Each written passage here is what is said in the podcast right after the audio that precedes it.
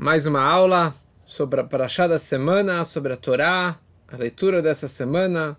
Incrível que a Torá nos ensina, porque Torá vem da palavra Hora'á, ensinamento, lições, lições práticas. A Torá não é um livro de história, a Torá não é um livro de milênios atrás, não existe um livro tão atual e tão preciso e tão moderno como a nossa Torá.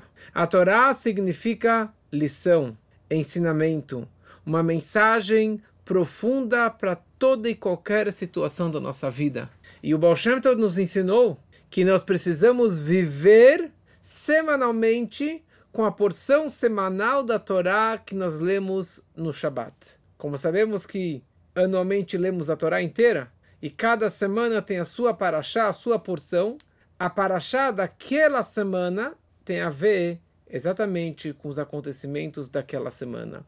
E se você só procurar um pouquinho, cavar um pouquinho, você vai perceber quão incrível a providência divina, como que as coisas se encaixam nos acontecimentos mundiais. Como que vimos nessas últimas semanas, nesse último mês e meio de guerra, 50 dias de guerra, como que cada semana tem várias mensagens e palavras e, e pontos, mensagens muito fortes para a nossa vida, como que nós podemos enxergar toda essa guerra e toda essa situação. E ontem, esses dias, eu estava lendo essa paraxá e me deparei uma situação e um detalhe da paraxá que descreve a base e a fonte do antissemitismo. Antissemitismo significa anti-sem. Sem é Shem. Shem era o filho de Noach, de Noé. E o povo judeu é descendente de Shem. Então, anti-judeu significa anti-sem, antissemitismo, antissemi, antissemita, o antissemitismo. E que hoje eles estão camuflando essa ideia, esse ódio, esse nazismo com anti-Israel, com várias outras frases que eles inventam como anti-Israel. Não estou sendo anti-judeu, mas eu quero só destruir Israel, from the river to the sea, do rio até o mar. Eu quero acabar com Israel. E o que vai acontecer com os 9 milhões de pessoas que moram lá? Não são judeus que moram lá? Tudo bem, não tem problema. E isso não é antissemitismo. Então, hoje, hoje eu queria falar um pouquinho da base de tudo isso, onde que consta na Torá esse conceito dessa raiva, desse ódio gratuito, inexplicável, contra a lógica que hoje está infelizmente na moda novamente, está aparecendo em tantos lugares e tantos vídeos e tantas, tantos líderes mundiais falando pró ou contra todo esse conceito. Essa semana, a Torá descreve na Parashá Vaishlach. Parashá Vaishlach começa falando que vai Ishlach Yaakov Malachim. Vai Ishlach significa enviou. Yaakov, como já falamos semana passada, ele foi até na região do Irã, Haran, Iraque. Ele foi casar com a Raquel, com a Leia, com a Bilhá, com a Zilpá. E ali ele teve os doze filhos e mais uma filha que era Dina. E finalmente, depois de 20 anos, ele está voltando para Israel. Deus falou para ele: chega, você já pode voltar para Israel. Vamos só lembrar um pouquinho por que, que ele fugiu de Israel, porque ele saiu de Israel em direção a Haran.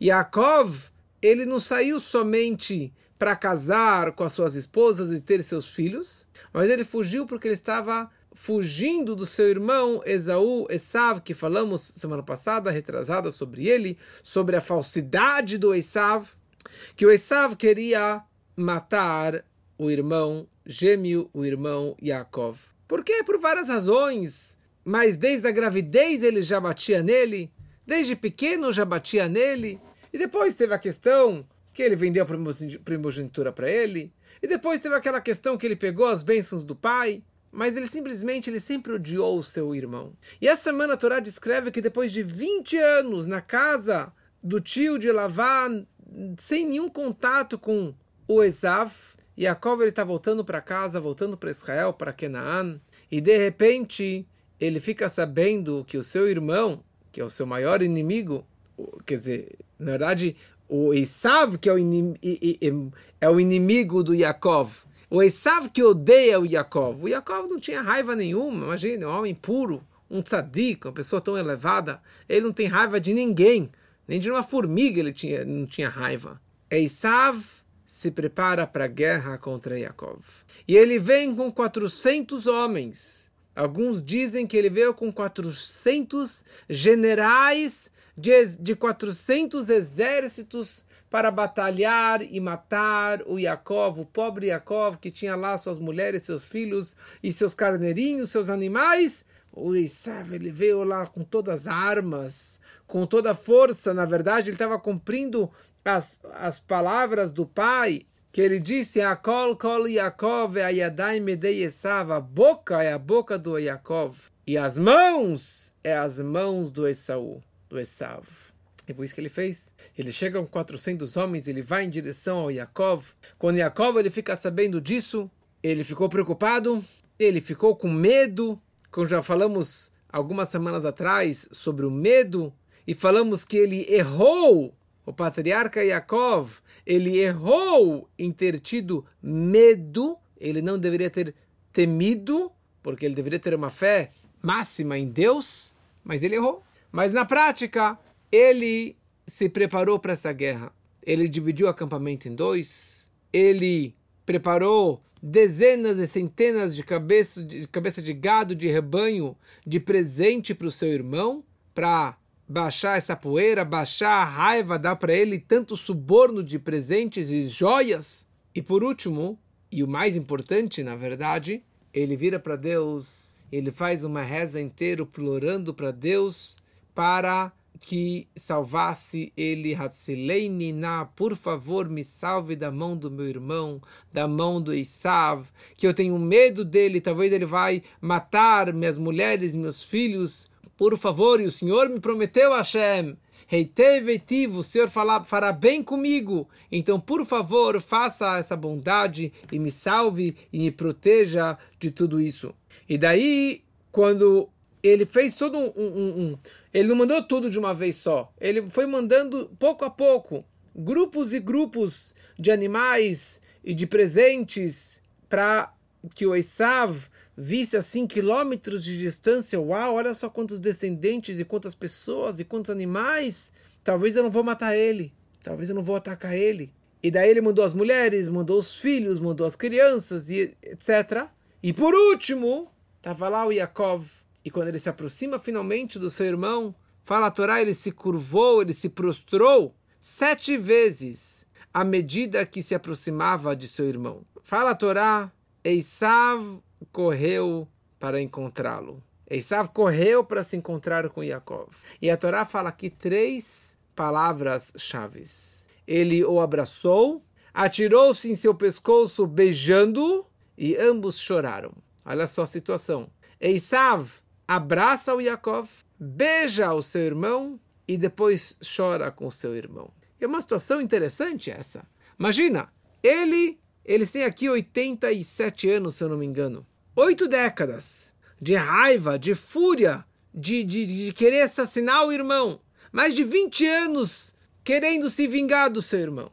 E de repente, eles se encontram e ele dá um abraço, ele dá um beijo e depois chora.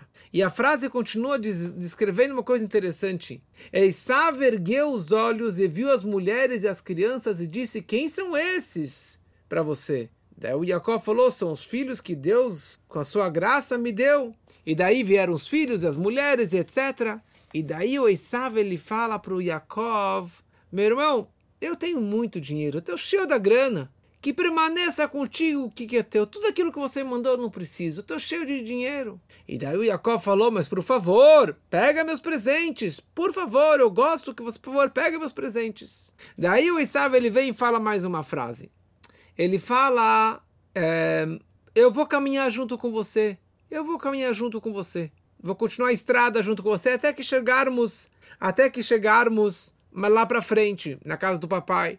E daí o Jacó falou: Olha, eu tenho meus filhos, minhas mulheres, bebês, dezenas, centenas, ou milhares de cabeça de gado, vai demorar muito tempo. Então vai indo na frente e eu vou devagarinho, lentamente, com, com todo o meu trabalho, e um dia eu vou me encontrar com você na cidade de Seir, tá bom?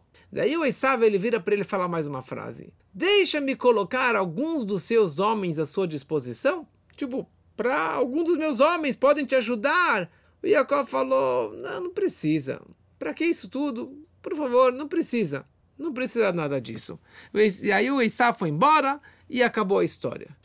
É interessante esse momento. É interessante que até aquele momento o Esav, eu não posso falar que Esav era um antissemita, porque ele também era um semita. Ele era irmão gêmeo do Jacó, mas na prática ele era um grande inimigo do Yaakov, que nesse momento, nessa história, o Yaakov muda o nome de Yaakov para Israel, quando que ele brigou com o anjo do Esav, e daí seu nome virou Israel, por isso que nós somos chamados de Israel, povo de Israel, terra de Israel e assim por diante. Então como que esse beijo, esse abraço, esse beijo e este choro do Esav?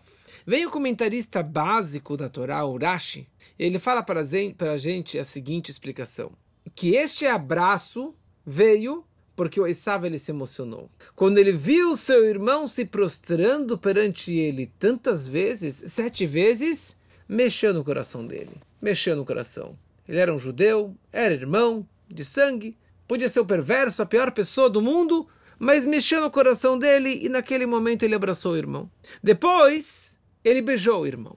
Mas como que é esse beijo? Interessante porque um beijo não é igual a um abraço. Qualquer criança sabe que um beijo não é igual a um abraço. Eles gostam de um beijo dos pais, gostam de beijar os pais, beijar os, os avós. Uma pessoa que é mais fria, ela dá um abracinho, um abraço, aquele abraço assim, só para. Mas um beijo é algo mais carinhoso, é algo mais sensível. Então, como que foi esse beijo? Se ele odeia seu irmão tanto. Então vem Urashi, comentarista básico da Torá, o comentarista da explicação simples da Torá, e fala uma coisa muito bonita. Ele fala, olha, tem duas explicações aqui. A primeira explicação, ele não beijou de coração. Ele beijou o irmão, mas não foi um beijo verdadeiro, não foi um beijo de coração. Essa é a primeira explicação. Vem a segunda explicação e fala o seguinte: ele traz o nome do Rabbi Shimon Bar Yochai. Rabbi Shimon Bar Yochai, o grande cabalista que ficou na caverna, fugindo dos romanos, que morreu na festa de Lag BaOmer, que toda a festa de Lag BaOmer é em lembrança do falecimento do Rabbi Shimon. Então explica Rabbi Shimon, ele fala uma frase muito forte.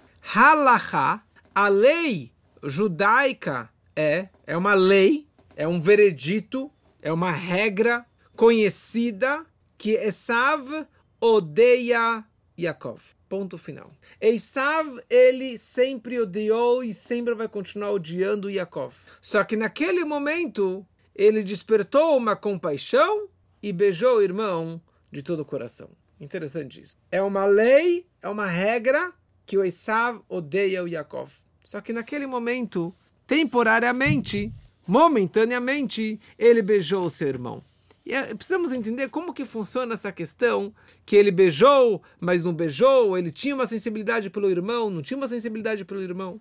Então, quando estamos falando sobre um abraço, um abraço que é uma coisa mais superficial, dá para se emocionar, já que ele viu tudo aquilo, todos aqueles presentes, ou ele viu todo aquele dinheiro, viu as, as cunhadas, os sobrinhos que ele não conhecia.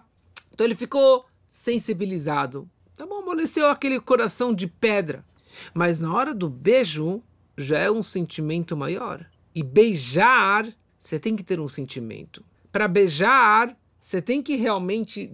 Tipo, não é como os beijos com todo o respeito, mas os beijos dos brasileiros, que todo mundo se beija, é, é que nem um abraço, não tem valor nenhum. Porque você encontrou uma pessoa pela primeira vez, já, já beija, já, já dá aquele abraço e não significa nada. Nenhum carinho. É uma coisa muito superficial. Como tem uma, uma parente que, que sempre que ela beija, beija com o lábio para fora, para não estragar o batom, ou para não marcar outra pessoa com batom na bochecha. Então, é, é, é uma coisa muito superficial, mas um verdadeiro beijo é algo mais profundo, é algo mais carinhoso. Então, como assim? Como pode ser que o Isav, que odeia tanto seu irmão, ele vem e beija seu irmão e transformou a sua raiva num amor de um minuto para o outro. Ele veio lá com 400 generais para matar o seu irmão e tudo que ele tinha, e de repente ele vai lá e dá um beijo nele. Então fala o Rashi para a gente duas explicações, como falamos antes. A primeira explicação, ele não beijou de verdade, ele não beijou de coração. A segunda explicação, ele naquele momento ele despertou, ele despertou uma, uma compaixão.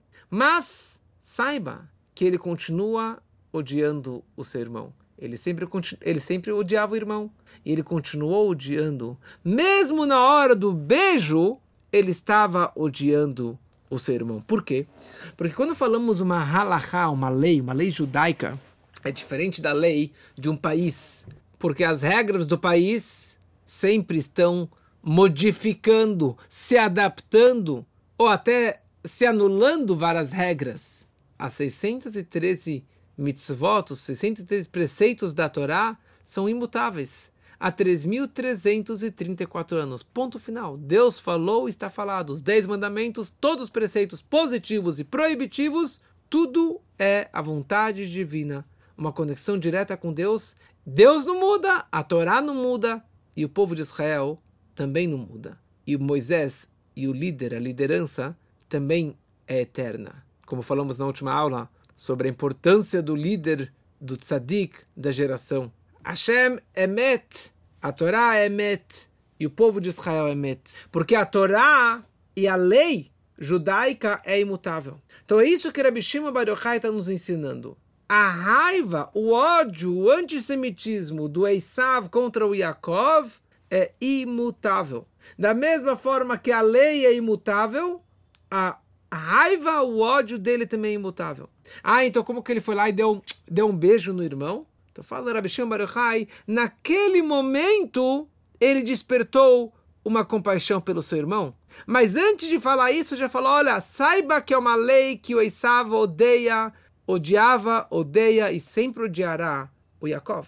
Naquele momento, momentaneamente, ele conseguiu despertar. Porque a lei nunca muda. Mas existem situações ímpar que um grande líder, um grande tzadik, ele, por certa razão, ele consegue modificar uma situação. Por exemplo, toda uma história do Elial Anavi, do profeta Elial, com os idólatras que estavam tentando provar que a idolatria do Baal existia, e o Elial estava discutindo com eles, e na prática ele fez uma oferenda para Deus no altar, fora do templo sagrado que isso era proibido momentaneamente para quebrar essa idolatria, para provar para eles que Deus existia, ele conseguiu fazer essa brecha na lei. E foi exatamente isso o que o Yaakov teve naquele momento com Esav. A raiva, o ódio continuou o tempo todo. Naquele exato momento do beijo, ele se controlou e despertou um amor. Mas não era um amor era o momento que ele estava se revelando isso aqui para o seu irmão. E aqui o ponto interessante: esse beijo não foi um beijo verdadeiro. Não foi um beijo emet. Tem alguns comentaristas falam que foi verdadeiro, mas o Rashi deixa claro que a Torá está nos ensinando que esse beijo foi um beijo falso. Não foi um beijo verdadeiro. Porque emet, em hebraico, emet se escreve Aleph, Mem e Taf. Aleph, Mem e Taf. Aleph é a primeira letra da Torá. Mem é a letra do meio da, do Aleph Beit, desculpa, das 22 letras. E Taf é a última letra. Verdade é aquilo que tem começo e meio e fim. Ou que não tem nem começo, nem meio, nem fim. É algo que é eterno. Que ele vai do começo, do meio até o fim. Se você tira a letra Aleph, que é um, que é Deus, sobra met, que é morto. Por isso que a gente fala, em português, que mentira tem perna curta.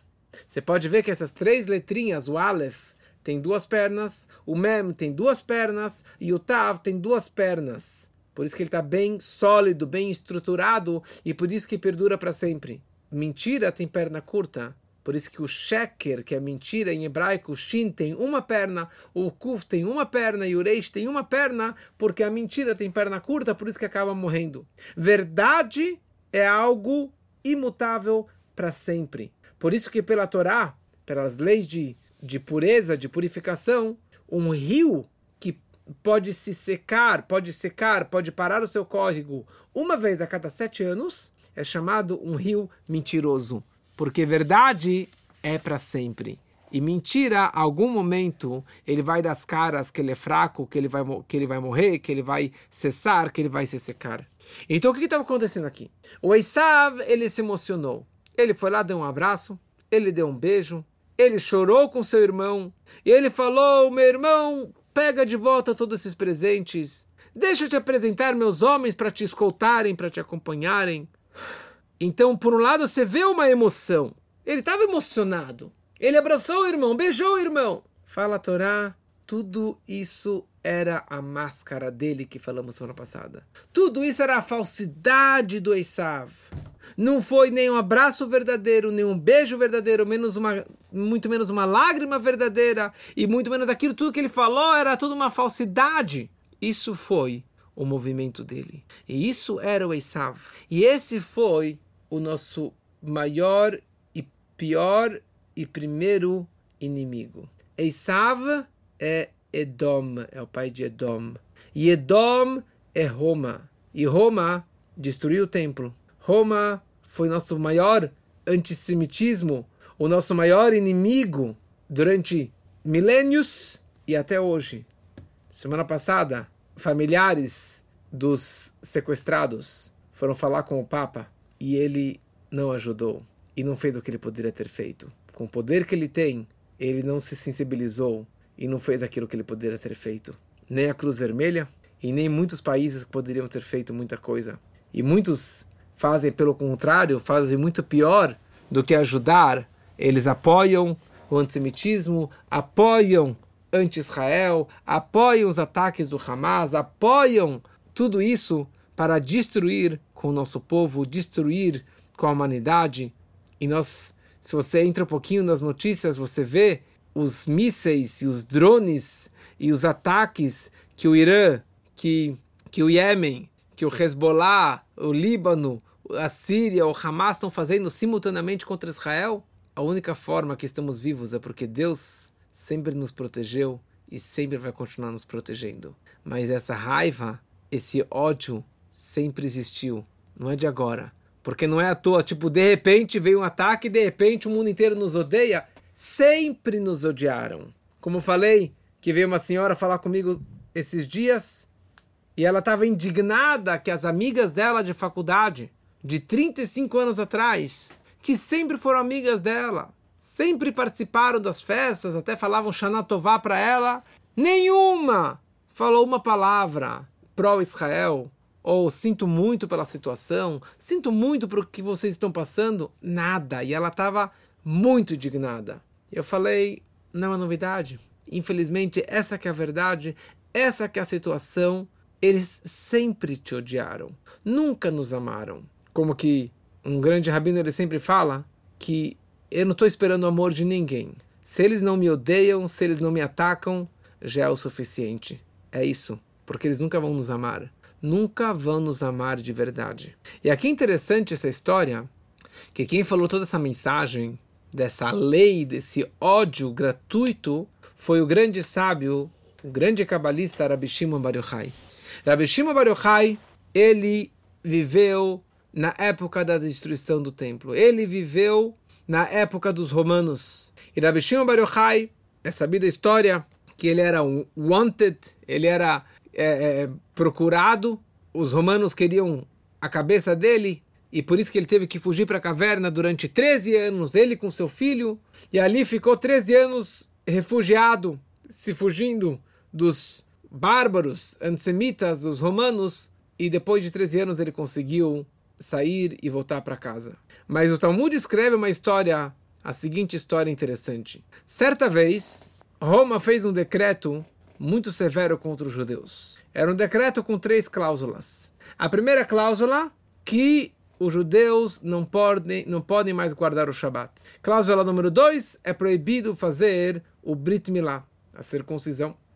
E a cláusula número três, que a mulher não pode ir ao mikve o marido tem que ter uma relação marital com a sua esposa estando nidá, ela estando menstruada, ela estando impura, que isso é totalmente proibido pela lei judaica. Esses foram os três decretos severos. Um sábio foi, tentou anular esse decreto e na prática não conseguiu. E daí falaram quem vai até Roma falar com o imperador e escolheram o Rabi Shimon Bar Yochai. E Rabi Shimon ele se levanta e escolheram ele porque ele era uma pessoa melumad benissim, treinada em milagres. É uma pessoa que vivia com milagres. Então, mais um milagre, não vai acontecer nada para ele, ele pode fazer milagres. Então ele estava viajando com mais uma pessoa e no meio da viagem apareceu um demônio, Ben Talmion. Um demônio. Existe pela Torá, existem demônios. Então esse demônio veio um, veio atacar, ele veio atrapalhar eles. E o Rabbi Shimon ele falou o seguinte: Rabbi Shimon falou o seguinte: Olha, se não veio um anjo de Deus me ajudar, então veio aqui um demônio. Então talvez eu vou usar o demônio para me ajudar nessa missão tão importante. Então o demônio foi na frente e o demônio ele se uh, apegou, ele entrou no corpo da princesa, da filha do imperador. E ela ficou muito doente, ficou maluca, sei lá, teve ali um, um, um demônio que entrou dentro dela. Daí, Rabbi Shimon Baruchai chega em Roma, vai em direção ao palácio do imperador, chega perante o imperador e a filha dele está lá doente, maluca, lá com, com, com esse demônio dentro dela. E daí, o, daí o imperador estava desesperado pela filha dele. E o Rabbi Shimon entra lá na sala, no aposento real, e vê a filha. E daí o Rabbi Shimon fala, Talmion, demônio era o nome dele, Ben Talmion, venha para cá, largue ela. E ele saiu da moça e foi embora. E a moça voltou à normalidade. Quando o imperador viu esse milagre que o que Rabi Shimon salvou a vida da filha dele, ele falou: Peço o que você quiser, que eu vou te dar. E levou ele para o Vaticano, levou ele para os depósitos dos objetos sagrados do templo sagrado que a Roma levou, confiscou do templo de Jerusalém. E uma das coisas que ele viu lá dentro era aquela cortina, o parochet, do Santo dos Santos, no qual era aspergido sangue dos sacrifícios, e ele viu a cortina, e ele viu manchas de sangue naquela cortina. Mas ele não pegou nada lá de dentro, nem, nem isso, nem nenhum, é, nenhum tesouro. Mas ele viu aquele decreto na mesa, ele foi lá, rasgou o decreto e foi embora e voltou para Israel. Isso era Rabbi Shimon Baruchai. Ele arriscou a sua vida. Ele sabia do antissemitismo. Ele sabia do perigo. Mas ele foi e anulou esse decreto tão severo contra o povo de Israel. E foi exatamente isso que ele estava dizendo sobre, sobre Yaakov, sobre o patriarca Yaakov.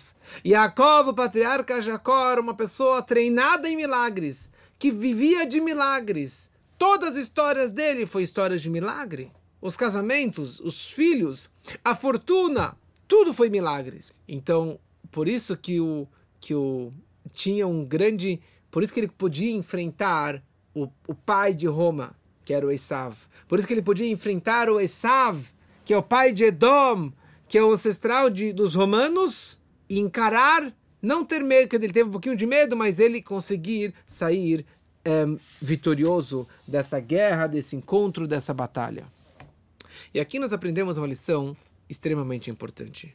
Nós estamos no que é chamado Galut Edom, no exílio de Edom, como falei semana passada. Nós estamos nesse exílio de Edom, como que o Altareb ele explica, que é o exílio mais prolongado, por causa que estamos lidando com o povo que se chama Edom, um exílio de dificuldades que se chamam Edom. Então, por um lado, nós não podemos nos esperar, colocar nossa esperança, nos apoiar em ninguém, nem nos Estados Unidos, em ninguém. Na ONU, com certeza, não. Não tem ninguém que nós podemos nos apoiar. Nos nossos vizinhos não podemos ter esperanças. Nossa única esperança é Deus. É Deus. Nossa única esperança é Deus. Não tem mais ninguém que podemos nos apoiar e que, pode, que pode nos, nos ajudar nessa nossa missão tão importante. Isso que é o nosso trabalho. Isso que é o nosso trabalho. O nosso trabalho é exatamente se apoiar unicamente em Deus. E é isso que estamos fazendo nesse exílio. Então, por outro lado, apesar da oposição, apesar da dificuldade, nós precisamos sim abraçar os outros, sim tentar aproximar e ajudar o meu irmão, aquele, mesmo aquele que é meu inimigo, mesmo aquele que não, que não sorri para mim. Eu preciso fazer de tudo para aproximar e ajudar o próximo. Foi isso que Jacob ele fez com o irmão. Ele sabia do ódio do irmão. Ele sabia que o irmão queria matar ele. Ele foi lá e beijou e abraçou e, e, e conseguiu controlar o seu irmão, influenciar o seu irmão que chorasse, que abraçasse, que beijasse ele e que abrisse mão de todo o seu ódio contra ele. Mas a força para isso é a força do Yaakov, é a força da Torá, é a força do judaísmo, é a força da fé em Deus. No momento que você vive com fé em Deus, está tudo garantido. Na hora que você vive com essa convicção máxima com Deus, está tudo forte, você não vai ter medo de nada. Essa é a única forma. Não é política, não é antissemitismo, não é nada. Se você vive com a Torá, se você vive com, a, com os ensinamentos da Torá, você não tem que ter medo de nada e de ninguém, e as pessoas vão te abraçar. As pessoas vão acabar te beijando. As pessoas vão acabar te respeitando, pelo menos vão te respeitando, mesmo que ele continue no coração dele te odiando, mas eles vão te respeitar, não vão te morder. Aliás, Esav tentou morder o pescoço do Yaakov naquele momento daquele abraço, e Deus fez um milagre que o pescoço dele ficou duro como pedra e os dentes do Esav estavam se quebraram naquele momento. Alguns comentaristas dizem isso, e por isso que ele chorou, chorou de dor, porque os dentes dele quebraram naquele momento.